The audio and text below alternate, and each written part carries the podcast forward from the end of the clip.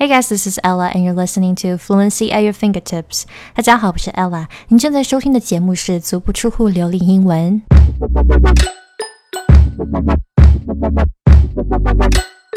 Hello，大家好，今天我想跟大家聊一聊这个话题，呃，语法到底应该不该学？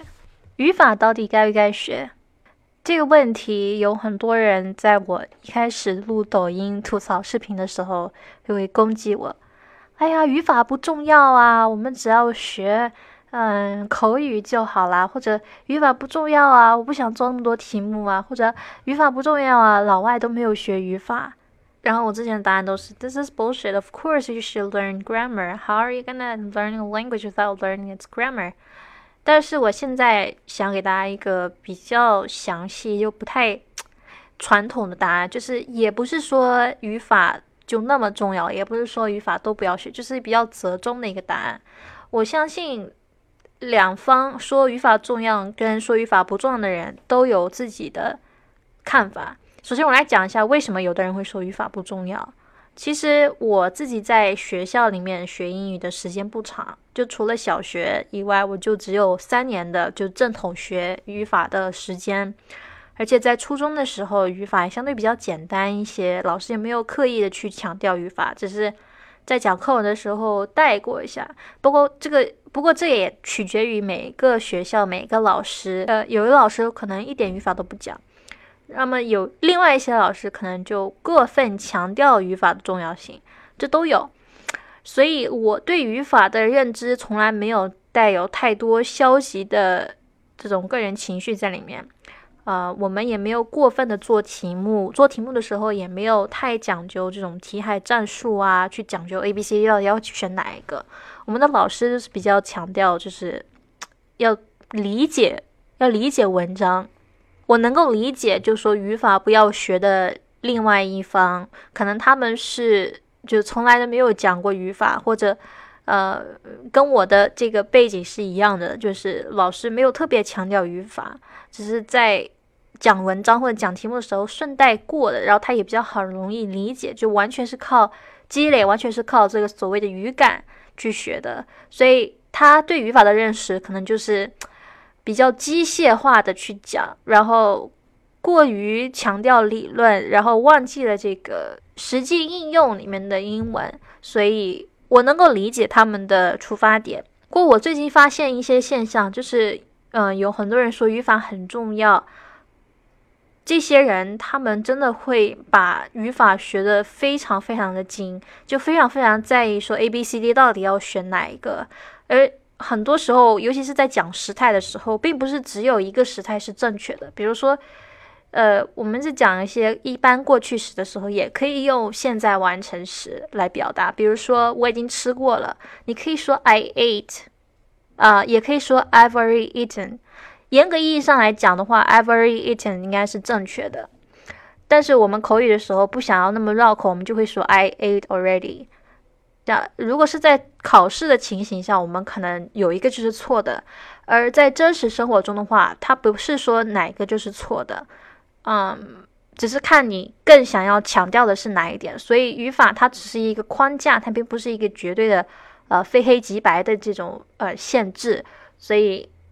我现在看到一些，就我之前在小红书上面有发一些关于语法的简介，可能不是那么严谨，但是我想要传达的点就是很简单，很好理解。当然有一些就是例外在里面的，我没有包括这些例外，我只想传达说语法其实是一个公式感的这种感觉。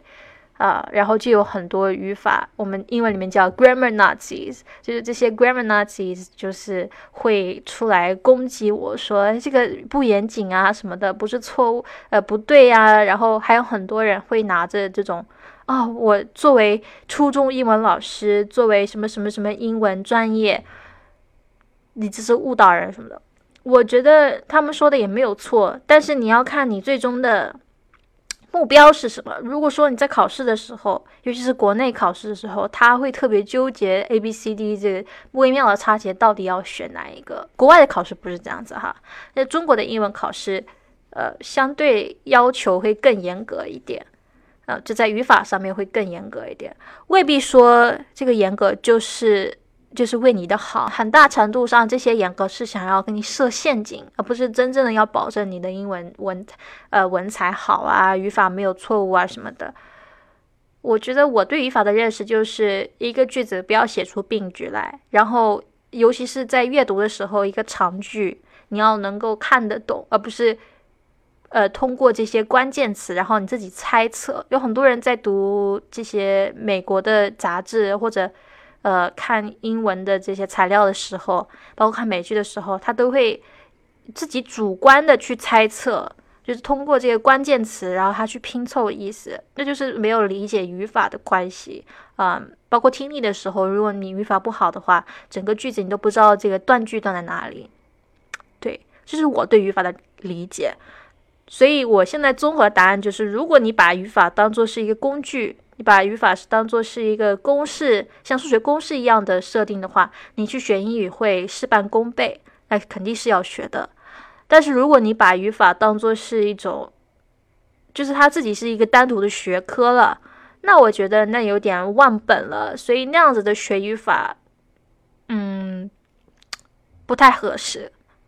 所以我不建议大家拿了语法书，就是像看小说一样，第一页看到最后一页。语法书跟字典一样，它是一个参考，就是你在看呃某篇阅读的时候，有一个句法现象不理解的时候，再去看语法书，这才是学语法的正确方式。而且一开始你，比如说零基础的朋友，我不建议大家马上就开始去，就是你可以开始看语法，但是看到不懂的时候，你不要一直挖下去，因为一开始你。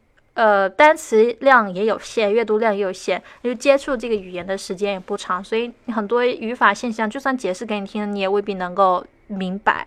所以我觉得两方面都要，就是一起进行，就是理论，也就是这个语法，跟实践，也就是阅读啊，平时去上课啊，呃，多接触这个语言啊，都要结合起来，理论跟实践都要结合起来。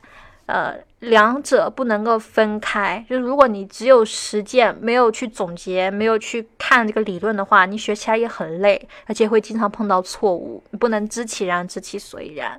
但是如果你只有理念的话，完全脱离实际，你很容易枯燥，然后很容易就失去了这个动力，失去了信心，然后。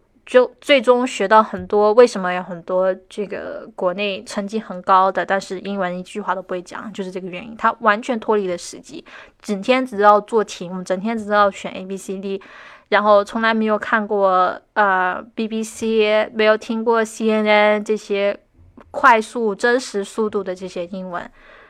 对，所以他的英文就会，你知道的。今天没有化妆，是因为我今天是录这个 podcast，主要是。想要给大家做这个 audio，而不是做 visual 的东西。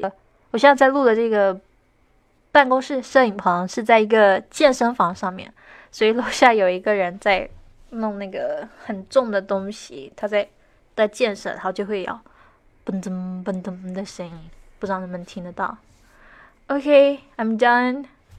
I hope you guys like today's episode. If you have any questions, leave me a comment down below and I'll see you next time.